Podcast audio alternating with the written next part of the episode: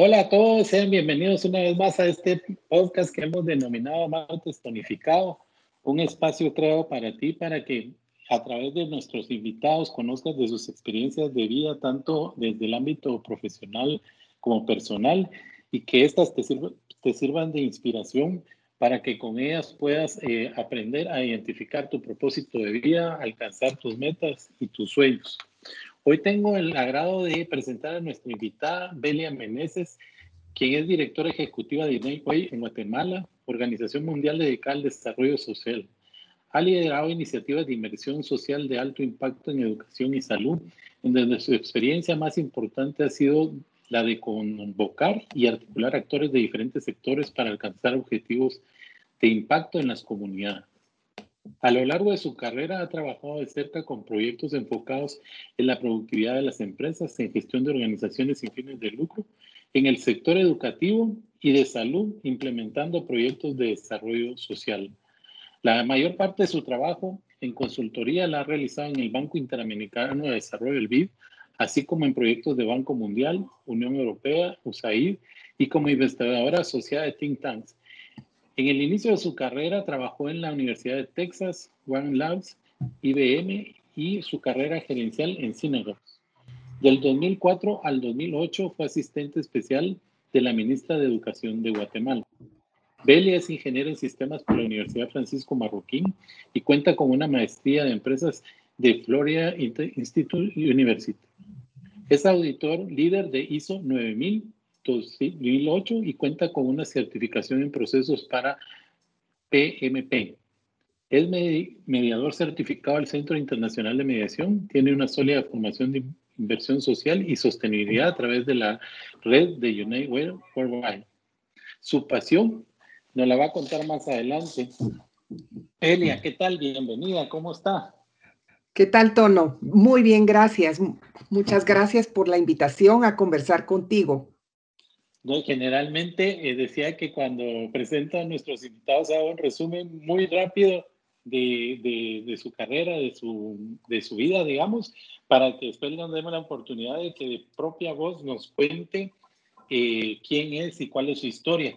Sin embargo, aquí me quedé impresionado con este, con este currículum y todo lo que ha trabajado usted en el pro del, desarrollo social en Guatemala. Así que para arrancar, Belia, que nos cuente cuál es su historia. Eh, sí, eh, y, para ser honesta, Tono, normalmente eh, me cuesta mucho hablar de mí. Cuando me contó de este podcast, pues hacer el, digamos, los talking points de, mi historia fue muy enriquecedor, para ser honesta. Em, sí veo una, una larga carrera tal vez en ese espacio que, que, que, es mi espacio comercial, digamos, en el que presento mi hoja de vida. Em, o profesional, voy a decirlo así, pero, pero aparte de, de, mi vida profesional, tengo una, una, vida muy satisfactoria de familia, tengo, soy madre eh, de, dos eh, jóvenes ya adultos eh, y, y, recientemente, hace unos 10 días, me convertí en abuela por primera vez, así que, que sí, es, es, realmente un deporte de ternura ese, esta experiencia de ser abuela y quizá eh, me gusta, me gusta decirlo, es una etapa de la vida en la que uno puede lograr muchísima conexión con los jóvenes y lo que hablaba usted de, esta, de estos mensajes que ayuden a construir sueños y a construir proyectos de vida. Em, Así que, quizá eso es que soy, soy, soy mujer eh, muy clara del rol transformador y activo que debe llevar una mujer en una sociedad como la nuestra. Eh, trabajo por más mujeres y, pienso que, el empoderamiento de la mujer en la sociedad va a ser la, solución para muchas de las problemáticas sociales del país. De, mi historia, quizá lo que más me marcó, Tono, es eh, el lugar donde crecí. Como primer punto, creo yo, el lugar donde crecí, un, hogar con, eh, lleno de, muchos valores, un hogar cristiano, eh, en donde llegaban y iban y venían los retos y desafíos como en todos los hogares del mundo. No era un hogar perfecto, pero crecí quizá en, un hogar en donde los valores eh, como la honestidad, la, disciplina, la responsabilidad, el trabajo, eh, e, el trabajo para, para la vida, el, el ser una importante en la transformación de una sociedad eh, fue, fue relevante. Eso me marcó definitivamente. Soy mm, hija de un ingeniero civil y, militar que, que, nos disciplinó en esa vieja escuela.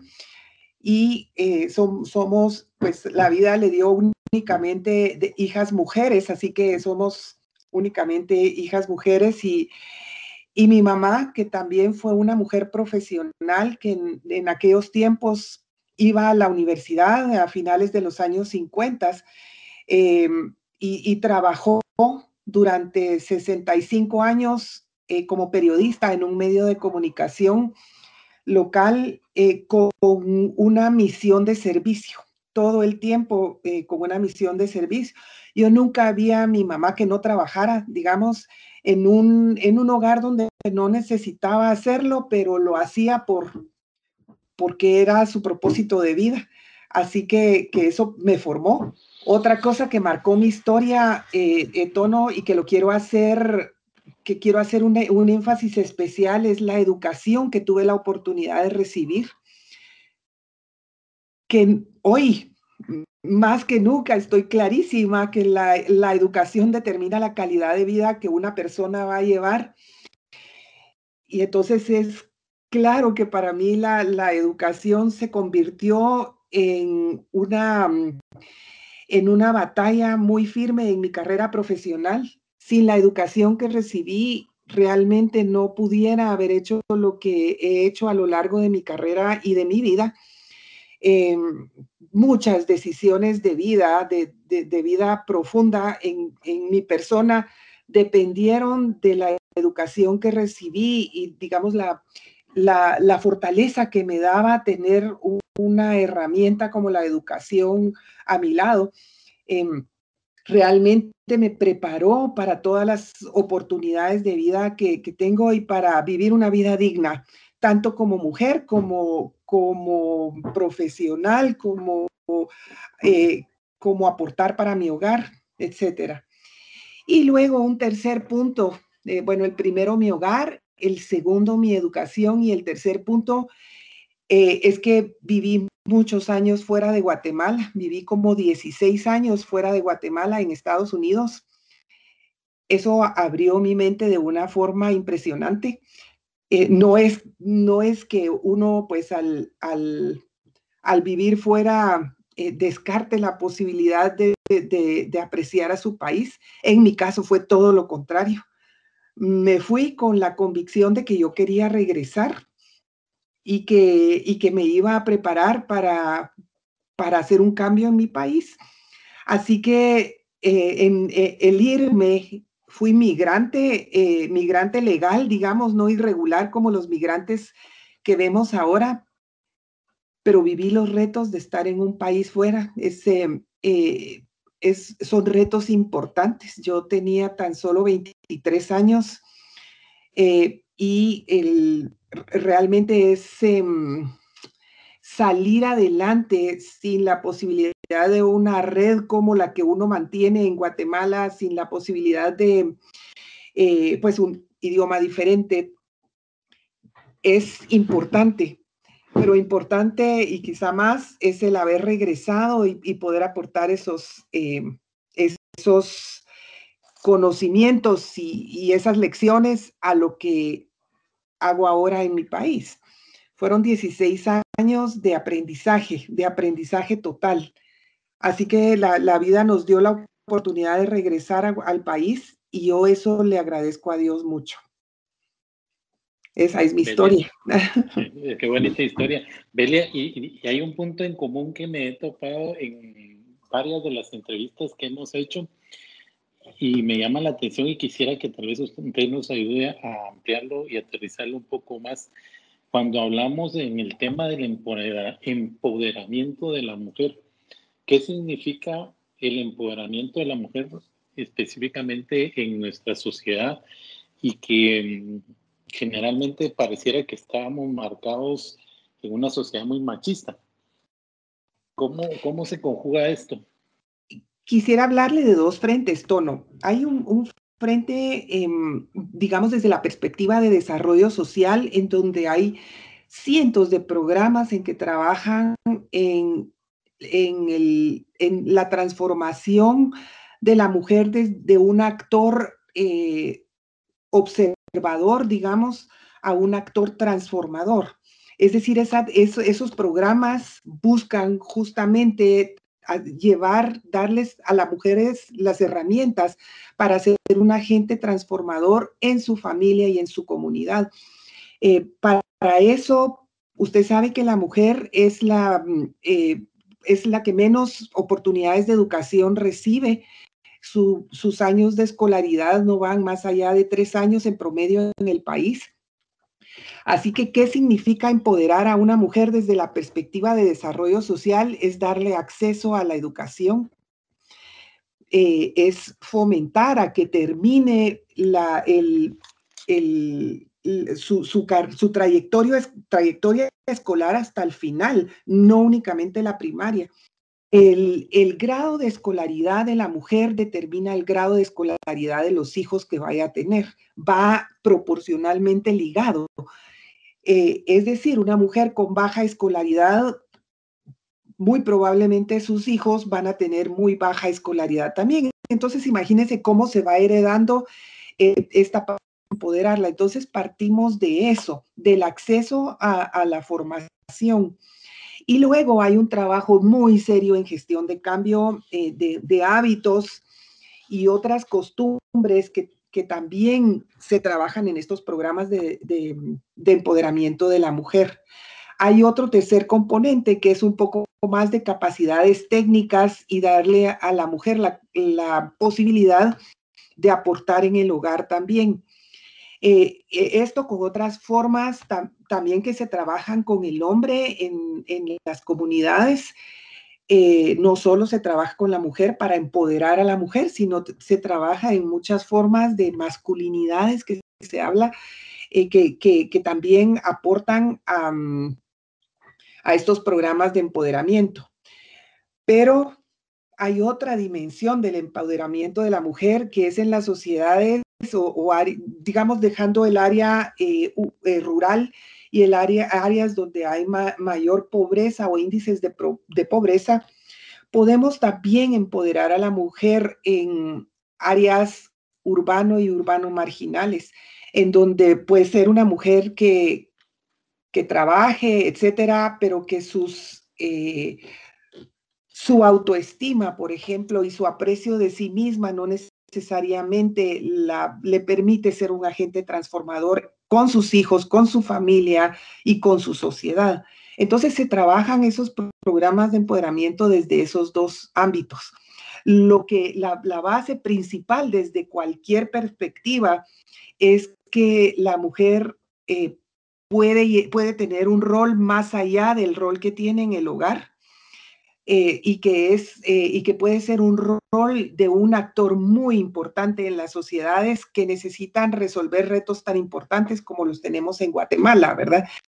Entonces, no necesariamente la mujer debe abandonar, digamos, su carrera profesional, sus estudios, sus acciones o intervenciones en otros ámbitos de la sociedad para exclusivamente atender su hogar. Lo puede combinar todo, ¿verdad?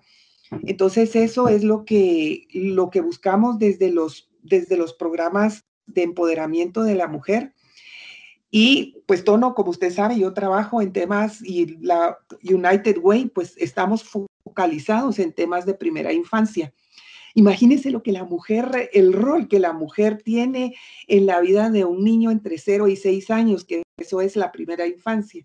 O sea, la madre, porque eh, ese es el rol que se le ha dado, la madre realmente determina la calidad de vida que va a tener este niño después de los seis años. Entonces, eh, se trabaja muchísimo, muchísimo como la crianza cariñosa y sensible, los temas de atención a la desnutrición crónica, etcétera. Pero se trabajan ahora con los dos, con el padre y la madre. Sin embargo, la madre con, eh, desde el periodo de gestación y con el cuidado inmediato del niño, pues tiene un rol clave.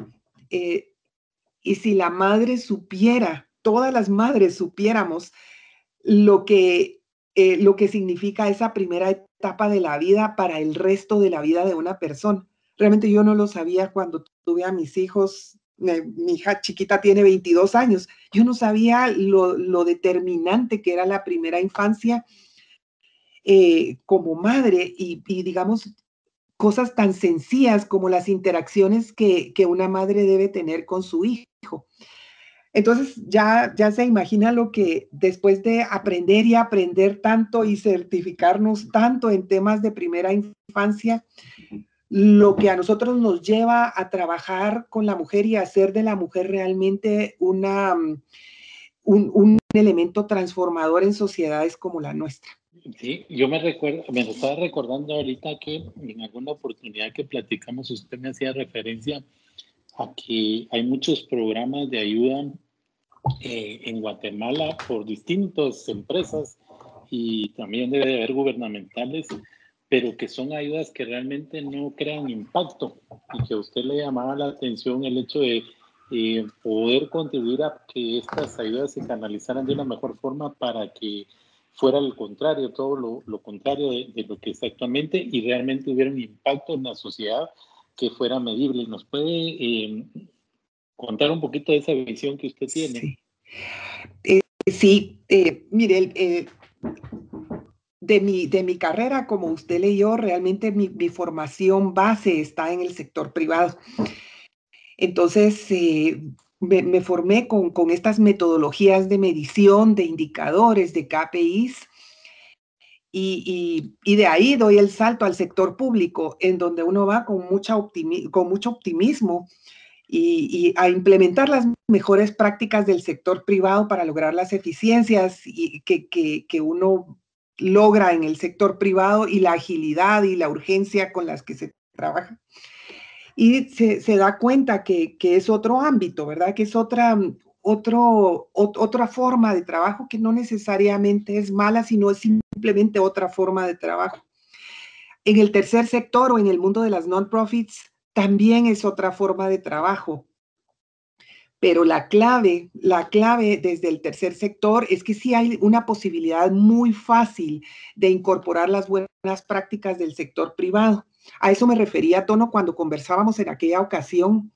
Es el, tercer sector, eh, el sector del desarrollo social o de programas o de intervenciones que se refieren a cambios sociales en el país, que no es desde gobierno, tiene la posibilidad de medir impacto de una manera muy sencilla, con metodologías, eh, con programas basados en evidencia, con urgencia y con una agilidad increíble.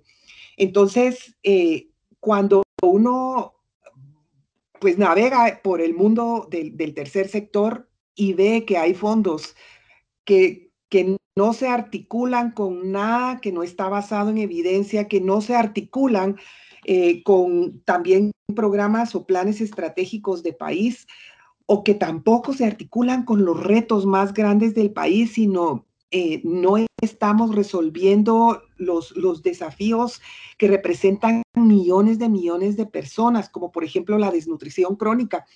Entonces uno dice, ¿cómo hacemos para incidir y cómo hacemos para, eh, para mostrar que si, que si unimos fuerzas y que si medimos impactos y que si llevamos indicadores claros, vamos a poder mover la aguja de indicadores sociales terribles en Guatemala.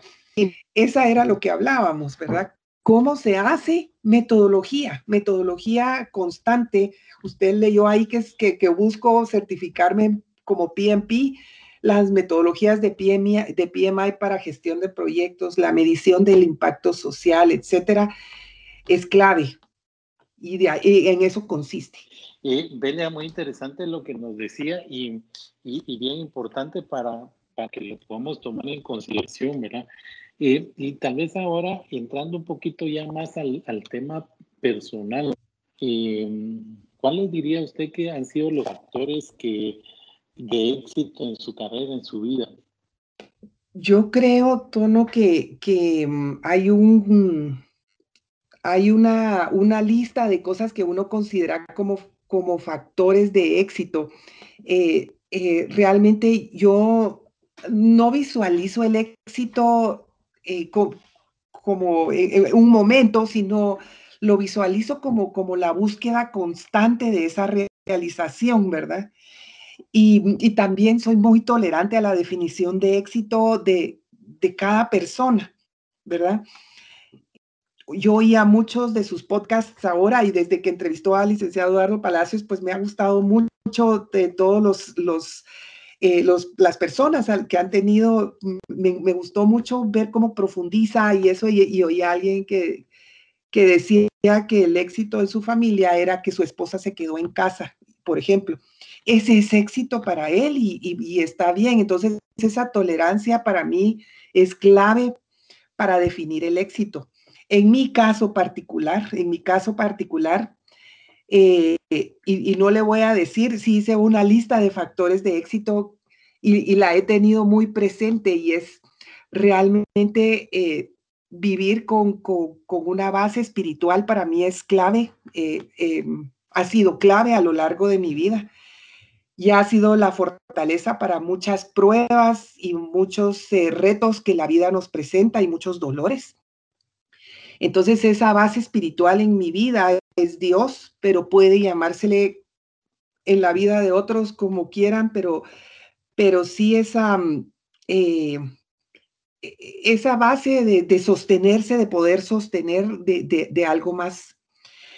Eh, lo otro es que vivo con la firme convicción de, mis valores, pero sobre todo de la integridad y de hacer lo correcto. Eh, es, vivo con esa convicción. Em, es hacer lo correcto siempre en todos los ambientes eh, de mi vida, con mi familia, con, em, con mi trabajo, con mi vida de, todo, de todo, es hacer lo correcto, con mi vida personal, con mi cuidado de salud, etcétera. Em, eso es importante. Eh, así que hacer lo correcto es algo que yo eh, transmito muchísimo en mi equipo de trabajo. Eh, llámele integridad, llámele honestidad y eso, pero es un, realmente es un, es un mensaje que constantemente enviamos en United Way y en mi vida lo practico. Eh, luego, otra cosa eh, que, yo, que yo tono realmente de alguna manera, como le contaba, y eso es un poco de antecedentes de vida, nunca me ha gustado ser una observadora, sino un actor, ¿verdad? un agente transformador. Eh, reconozco la responsabilidad que tengo como ser humano en, esta vida. Así que no quiero ser observador, ¿verdad? Sino quiero ser em, un actor importante en, mi vida y poder ver hacia atrás y decir, está bien, no me quedé quieta, ¿verdad? Sino actué. Luego, em, hay, hay un, un, factor importante con el que yo crecí y es la disciplina la disciplina para todo en la vida, ¿verdad?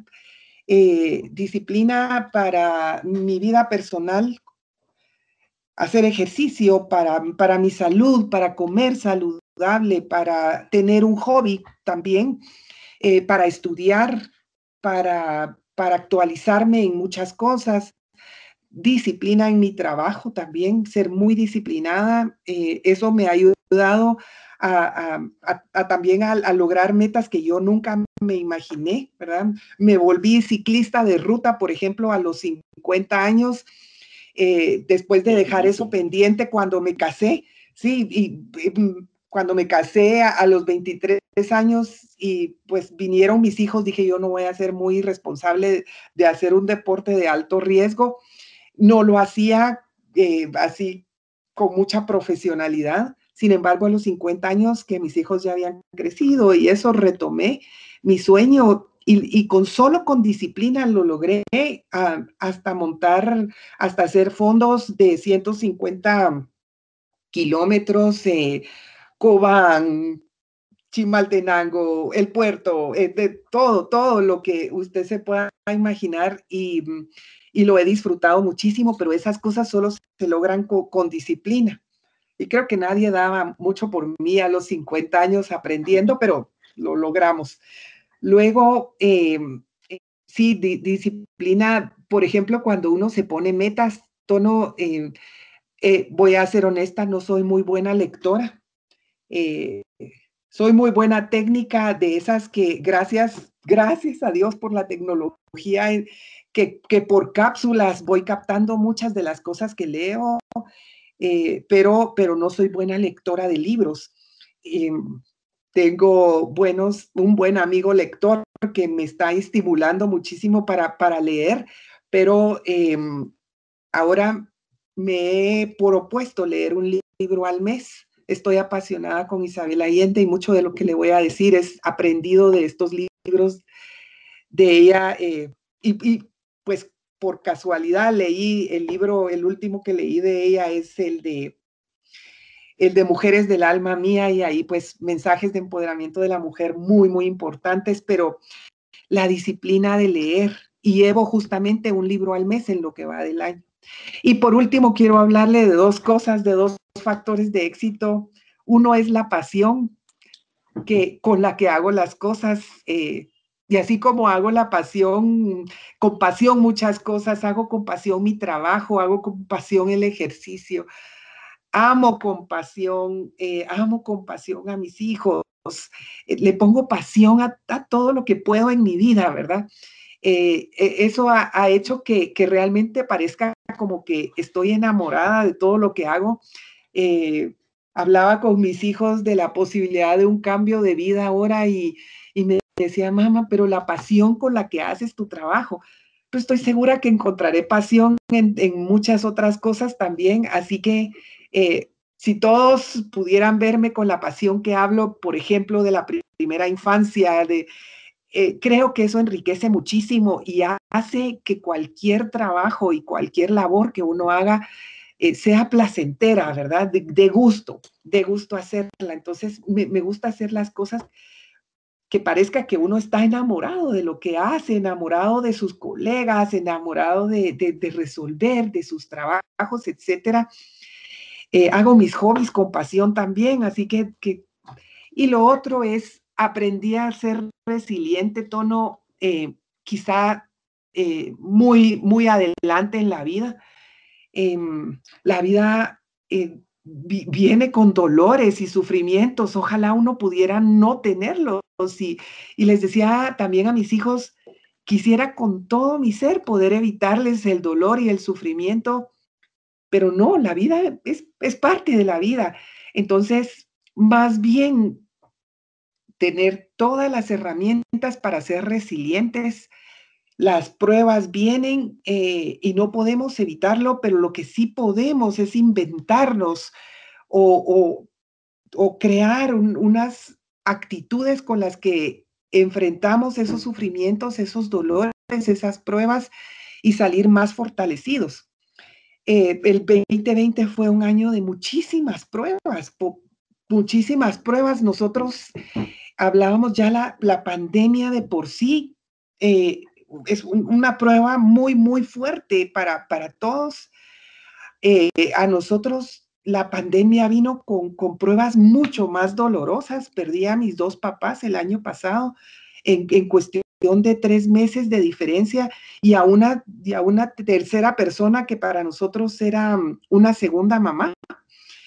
Eh, se, murió nueve días antes que mi mamá y, perderlos para mí fue mm, quizá inesperado, eh, fue, fue muy, muy fuerte y, entonces, ¿a qué hace uno? Realmente uno se toma y, se, y se, agarra de, todo lo, lo, que uno ha construido en la vida para ser resiliente. Entonces, la, vida sigue y, sigue y, en vez de ver más las cosas con dolor, se ha transformado en un agradecimiento por la vida de mis papás. Entonces, em, la resiliencia es clave, es para mí un factor de éxito de vida muy importante y ojalá los jóvenes escucharan esto con mucha atención, busquen formas de, construir la resiliencia, porque eso se aprende, eso se aprende, eso, eso, se va aprendiendo a lo largo de la vida, pero debe ser un propósito, debe ser con propósito. Gracias, Belia. Se nos fue el tiempo como agua. Nunca creo que me había entretenido tanto que no había puesto atención al, al tema del tiempo y le agradezco muchísimo por todo lo que nos ha compartido. Creo que ha sido eh, una gran enseñanza y sobre todo que son temas que nosotros mismos podemos aplicar en nuestra vida. Yo creo que sus pilares fundamentales sobre los que usted determina eh, la fe, su espiritualidad que la, la, tiene tan firme, la convicción de sus valores, la, el tema de la disciplina que creo que pocas veces lo abordamos, pero es básico para poder cumplir todas las metas y propósitos que tengamos.